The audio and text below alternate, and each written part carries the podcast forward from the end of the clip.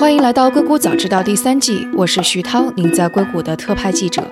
这个世界因科技创新而巨变，那就请和我一起在最前线观察科技创新所带来的变化、影响与机遇。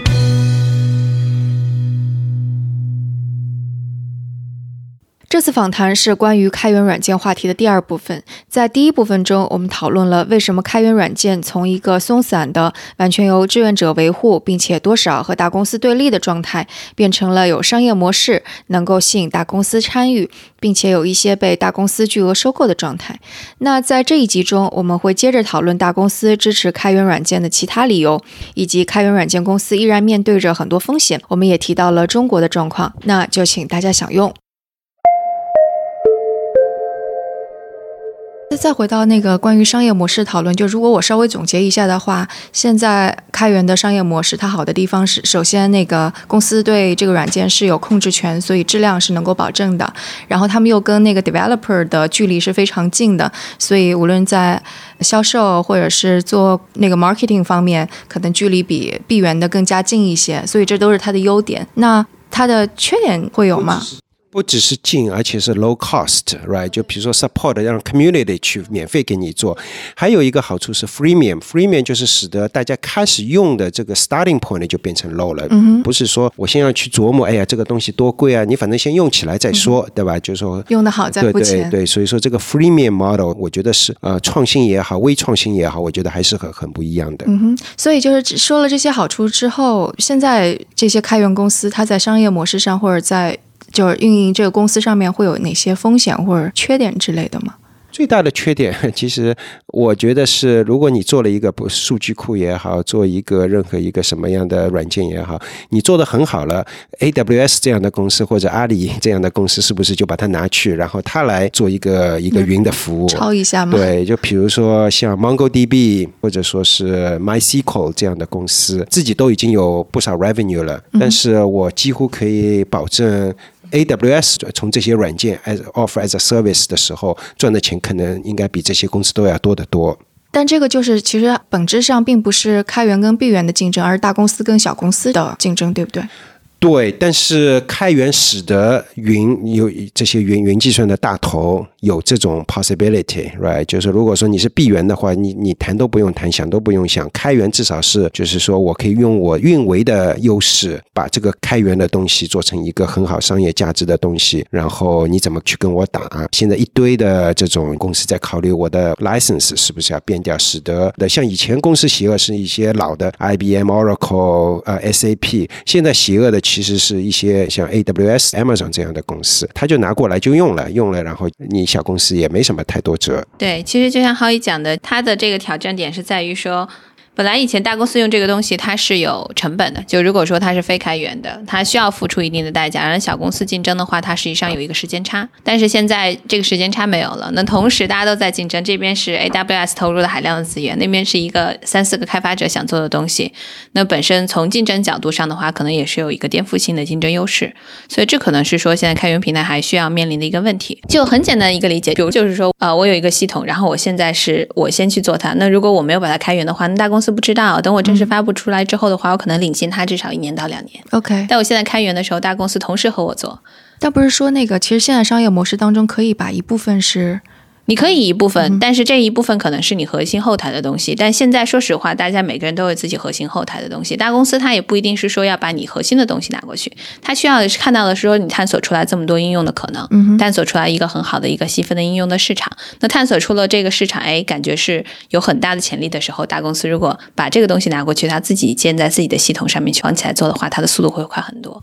嗯，而且 AWS 本身就已经有一大打包了的服务，是的，可能让。它 distribution 也更快，它不只是说产品建起来，它还有说到后面的一个分销各方面都会有很大的一个优势。运维的优势很大嘛，overnight 一个晚上就可以有一万台、十万台服务器提供这个服务。他如果想要做的话，都是可以做得到的。对小公司来说，这就是比较困难一点。对，我觉得现在另外的话，就是开源整体开源社区平台还遇到了一个问题，就我提到说刚才其实产品的这种应用开发越来越多样化，但它也越来越多碎片化。所以碎片化之后的话，会造成说整个这个社区或平台里面，或者这个服务器上面所呈现的这些应用，它太杂乱。太杂乱的话，本身从公司的角度，你很难从中去看到说筛选出来哪一两个是真正有价值的。另外一个的话，还有说一个非常具体的一个问题，就是一个流程问题。比如说我做一个开发者，我在使用一个开源平台的时候，因为大家都可以过来给我各种各样的反馈，然后使用我的代码。那我获得的信息量就会特别的繁杂。那我可能作为一个开发者，跟五年前比较，我现在要处理的信息量、反馈的东西比五年前要多很多。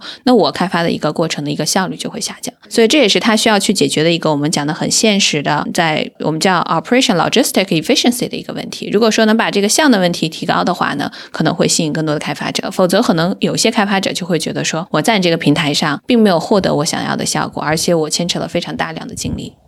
对，这些都是 day to day 都会碰到的挑战，但是我觉得最大的挑战还是。呃，亚马逊这类公司对 开源产品是最大的，因为你看 Elasticsearch、MongoDB 应该算是比较有代表性的两个开源公司。他们每天烦恼的其实都是亚马逊怎么去跟他们有什么。像昨天那个亚马逊说：“哎，那个 Elasticsearch 你不让我那个改你的 code 对吧？然后那我自己分支出来，我来做一套。那以后大家就比较困惑了，以后我是用 Elasticsearch 的呢，还是用亚马逊的？这些都是对这些公司会造成挑战。所以，就是对于大公司而言。他到底怎么决定说我自己是做一套，还是说我把你收购过来？哪个他一定是从经济价值上去考虑啊？就怎么样的话，他的一个投入产出比最高，我以最低的成本，然后获得最大的效果。但只是说有些时候我们不一定能从表面上看到公司它所有的真实的意图，你可能只能看到说他做这个行为收购这个行为，他可能获得这样的一个好处，他可能还有长线的战略价值的一个布局，或者说他即将推出的一个产品或平台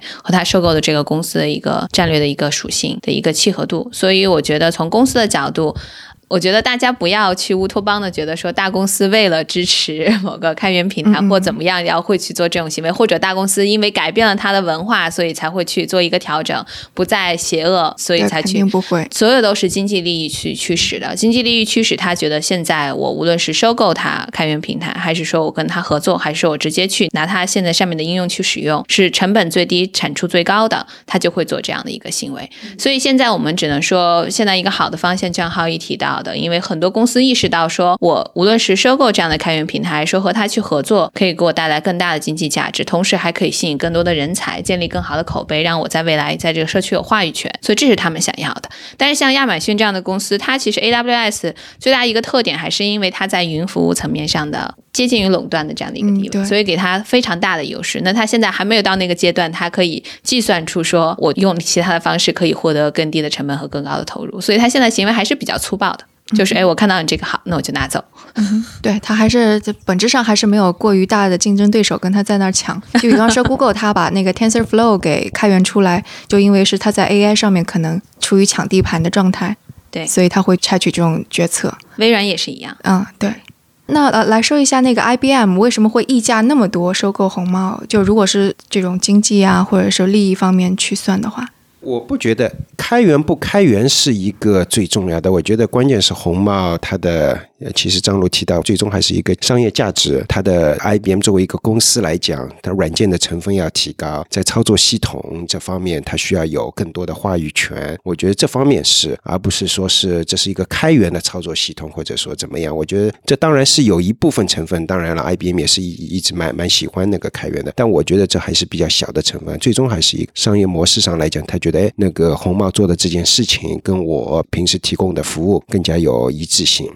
对。而且可能还要考虑到说，就是这个大公司它对于自己未来的一个布局。就很多公司，比如说就举例来讲，就像微软，当然大家印象中觉得微软说非常多的现金，非常大的一个企业，非常成功。但是一直以来过去这几年，其实微软的一种感觉，因为我在微软那边做创新导师，他们跟我聊很多，就是他们在西雅图很有影响力，但他觉得他们被整个硅谷就像隔离了，他没有参与到硅谷过去这几年的整个的这个创新周期过程中。为什么没有参与？就是因为很多优秀的开发者他不愿意和微微软合作。微软在 enterprise 这个层面，企业层面是非常强势的啊，它的产品做的也非常好。但是在和开发者这个社群里面，在跟他和 GitHub 收购之前，实际上就像浩宇提到的，啊，是有很多对立的情绪在里面的。所以它做这样的一个行为，一方面是短期商业价值的考虑，还有一个就是长期商业价值的一个布局。那未来如果说是一个基于平台的应用多样化的这样的一个大的趋势的话呢，它需要很早的就把这个信号放出来，而且这也是它的一种方式，通过。它的这个收购，然后搭做一个桥，它不仅是在西雅图开始持续它的影响力，它也希望这个桥梁可以把它连接回硅谷，然后可以参与到硅谷下一批，甚至我们说的 AI 的这个创新的应用的创新潮中来。所以从这个角度你会分析，就会能看得很清楚，说为什么大公司会做特定的一个行为，为什么他会在当下做这样的一个选择，说不定隔两年我们会发现 AWS 也开始收购。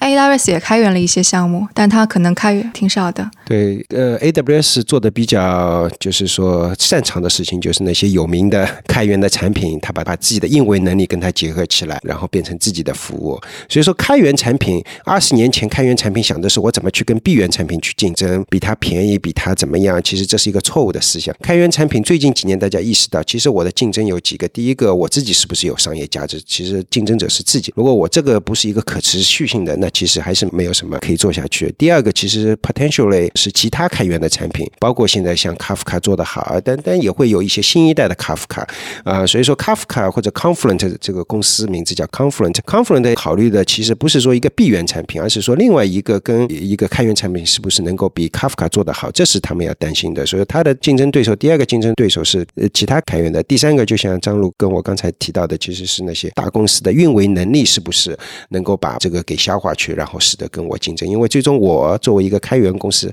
我也要去做运维，提供一个云服务。但是如果 AWS 它的能力运维能力可能比我强个十倍，那这个时候是不是会有问题？这里面其实这是至少是理论上是这样，但是实际上还可以啦。比如说举一个例子，DataBricks 它是有一个很很有名的那个开源产品叫 Spark，目前还没有看出来，就是说因为 AWS 同时提供 Spark as a service，然后 DataBricks 也提供 Spark service，然后 DataBricks 比它远远的烂，现在还没有看到这一点。现在觉得还是有一拼，长期来讲是怎么样？其实还是大家要观察。这也是为什么我说开源产品其实现在还是属于早期的。有一种可能性，这是一个比较极端的了，就是像啊亚马逊、阿里这样的云计算的公司，最终它是主导所有开源的主导权，因为它最终的运维能力是最重要的，这是一种可能性。另外一种可能性，至少现在还是朝另外一种可能性在发展，是有并存的。就是说我这些做得好的开公司，我自己也能提供一个服务，然后那个 AWS，然后阿里云也把它提供。so far 是这样子，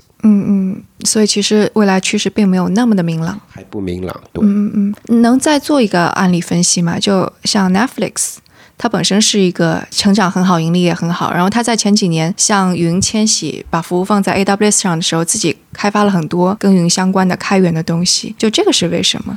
我觉得在你你提这个 Netflix 很好，因为我刚才也在想，就是说有什么什么东西使得过去几年的 open source 开源的产生一些质这比较质的变化。第一个就是意识到商业价值的重要性，第二个是云服务把它，其实第三个就是有一批公司，包括 Netflix，包括 Google，它内部开发很多东西。他后来意识到，过去十几年他意识到，其实我不需要对这些软件产生主导权，因为我最终是用这些 Google 的商业模式跟 Netflix 的商业模式，并不是从这些软件上面赚到钱。如果说我把它开源出去，然后大家只要有一丁点的能够把它给给提高，对我来说也是件好事情。我本来我就不是靠卖软件，我是卖电影电视为业的，所以说软件开源出去对他来说是很好的。所以说你看到有一个很大的，包括一些现在有名的一些 open source 都是 LinkedIn 啊、Airbnb 啊、Netflix 啊这批公司把它给放到外面去，这是使得开源这个社区在茁壮成长的一个我觉得很重要的原因，因为他们从商业利益上来讲，他也乐于看到这些软件成为免费软件。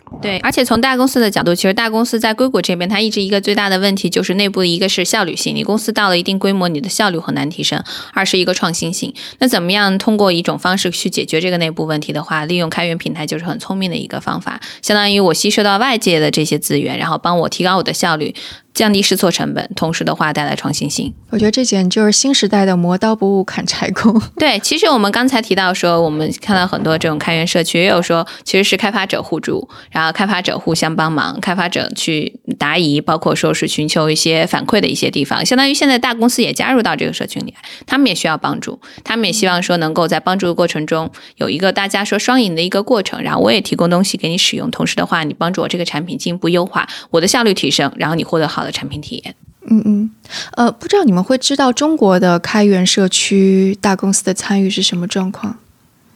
中国首先软件本来就要比美国落后一点，就是说付费意愿啊各方面，所以说开源的也会比美国落后一点，这是非常正常的。但是中国用开源的一点都不落后。其实我知道，像 MongoDB、Kafka，它在中国的 download 的下载量其实是已经超过美国了。像 MongoDB，中国的免费版本，免费版本的下载量，像 MongoDB，它在中国的下载量是美国的两倍啊。所以说中国用开源肯定是一点都不落后。如果说落后的话，我觉得是商业化，然后怎么个去扶持这些公司良性循环的这么一个周期，是我们刚才提到了。现在那个在美国这些开源公司还早，但是开始看上有苗头是能够走进良性循环。中国还是更早吧？嗯，是。对，我想可能中国公司比较大的开源新闻就是去年，去年还是前年，百度把它那个阿波罗的无人车项目给开源了，这可能是比较大的一个新闻。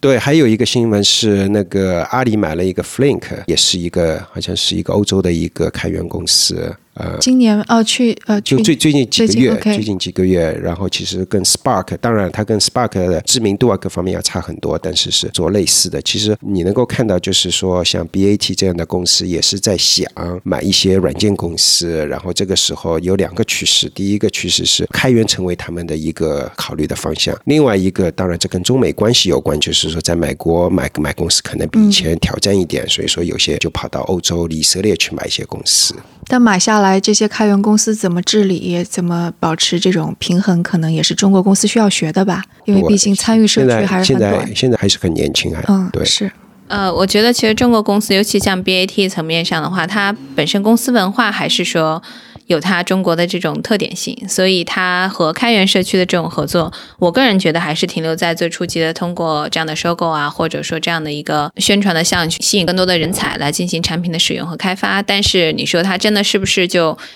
有意向去形成像美国这样的一大公司和小的开源公司的这样的一个良性的循环，我觉得可能还需要一段 观察的时间。但是有一个，我觉得在中国已经美国发生的事情，在中国也已经发生，就是我刚才说的提供云的服务，把它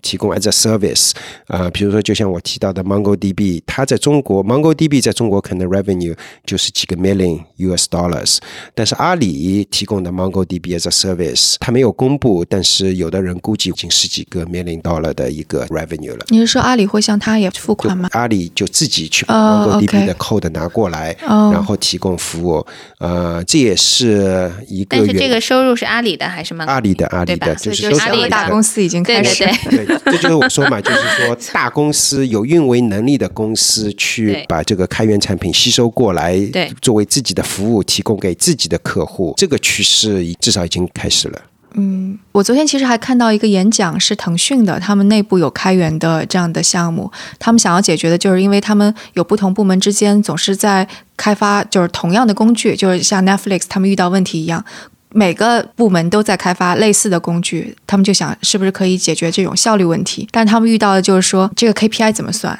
那我到底是先干我的本职工作，还是先为开源做贡献？所有这些，我觉得其实都是中国公司可能需要慢慢一步一步去 figure it out 那种过程。对，这也是流程问题中的一个，就是像你讲的 KPI 怎么算，然后包括这个过程中怎么样协同合作。那可能中国公益司还有一个特点，就是狼性文化比较强一点，所以它彼此之间的这种竞争力也很强。那怎么样可以让他们说，可能大家同时在开发一样的东西，但是跨部门合作之后？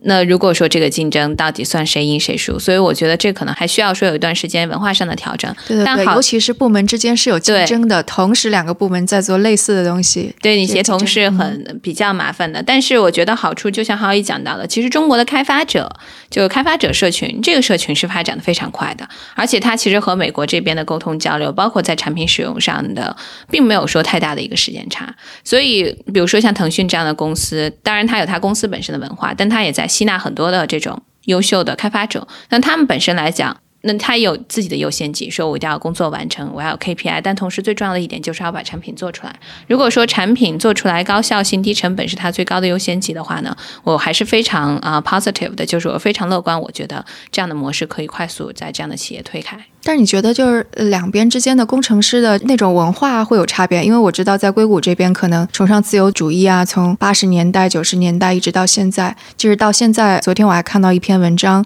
是鼓吹说我们要提倡。的并不是开源软件，而是自由软件。自由软件就是程序员的自由啊，对什么长，就反正就这种很思辨的，就在那里争论。但我觉得这种争论可能在中国是没有的。如果阿里这么做了，可能也就这么做了，大家都觉得是默认的。那可能在这边就会有一些争论啊之类的。我觉得其实这个东西要从两个方向去看，一方向一定是说文化大的文化会影响人的行为，但是人的行为或者说他做的这个事情，最后达成的结果会对他反向他的这个思维方法论有一定的影响。其实对于程序员，包括很多开发者来讲，他很享受的一个就是自由度是在于，他不管在哪个国家，他会发现说，通过这样的一个方式，我一个人可以创造一个很好的产品，可以对世界产生影响。这个过程，如果说他真的非常喜欢，而且他看到这样的一个价值，他就会反向对他本身的一个思维方法论有一定的影响，他就会越来越趋向于说，哎，我其实是有点追求说，像你讲的，无论说是自由主义，还是说我可以通过这样的一个方式去影响世界，那我们怎么样可以建立一个社群，大家去共同努力去影响世界？所以我觉得这个不一定是说一定由文化去主导，他做的事事情的本身会对他反向的文化会有一个很大的影响。所以这就是为什么，其实你发现说我们经常聊不同的国家的商业逻辑的差异啊，等等等等。但你真的说让不同的国家的程序资源交流，倒不一定说有那么大的差异，他们不能协同合作。这也是为什么你发现说我们自从开始有软件开发之后，这个 freelancer 它其实是呃非常活跃的一个平台。你我在在这里，我可以用这个 as 我可以用一个欧洲的一个就是爱沙尼亚的一个工程师，我可以用一个什么亚洲的一个工程师，然后他可以和硅谷的工程师协同合作，就是因为在做事的这个过程中，它的逻辑是很清晰和直接的。对，我觉得程序员上面文化的差异其实并不是这么大。BAT 也有一批海归的也好，或者说即使是土生土长的，他成天在美国的开源的社区里面很活跃的很多很多，我一点都不觉得有巨大的差别。如果说有巨大的差别，而是那些企业的购买的那个消费习惯不一样，比如说买软件本来就是不太习惯的一件事情，呃，为开源软件付费更是不习惯。我觉得这个文化差异更明显。程序员，尤其像 BAT，他们成天都在。在开源社区里面混，我没看有什么区别。OK，好，那我们今天的节目就到这里，非常感谢张璐跟浩毅做客《硅谷早知道》。嗯，谢谢浩毅，谢谢徐涛，谢谢张璐，谢谢徐涛。大家如果有什么想法或者评论，请给我们留言，或者在读者群中进行讨论。加入读者群的方法是添加克星电台的微信号，由克星电台小助手拉您入群。微信号是克星电台的拼音全拼。K E X I N D I A N T A I。如果觉得节目对您有启发，也请转发给您一两位朋友们，让他们也听到这档节目，或者在您所使用的音频平台上给我们点赞打星，这样都能够帮助更多的用户收听到我们。那我们下次节目再见。